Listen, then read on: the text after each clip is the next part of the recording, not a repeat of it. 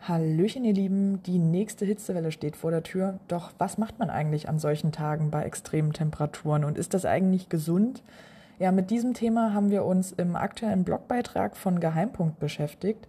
Und was ihr dann quasi machen müsst oder könnt, um trotzdem geocachen zu gehen, das findet ihr dort alles nochmal aufgelistet.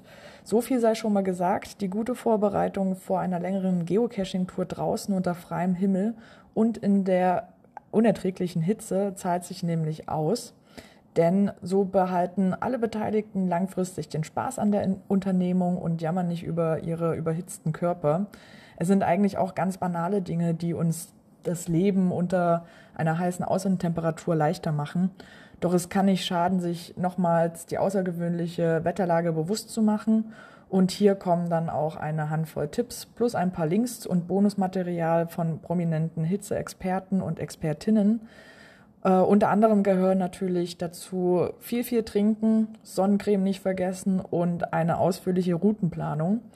Und ja, wie gesagt, noch mehr Tipps dazu und die lehrreichen Videos findet ihr bei uns im Blog.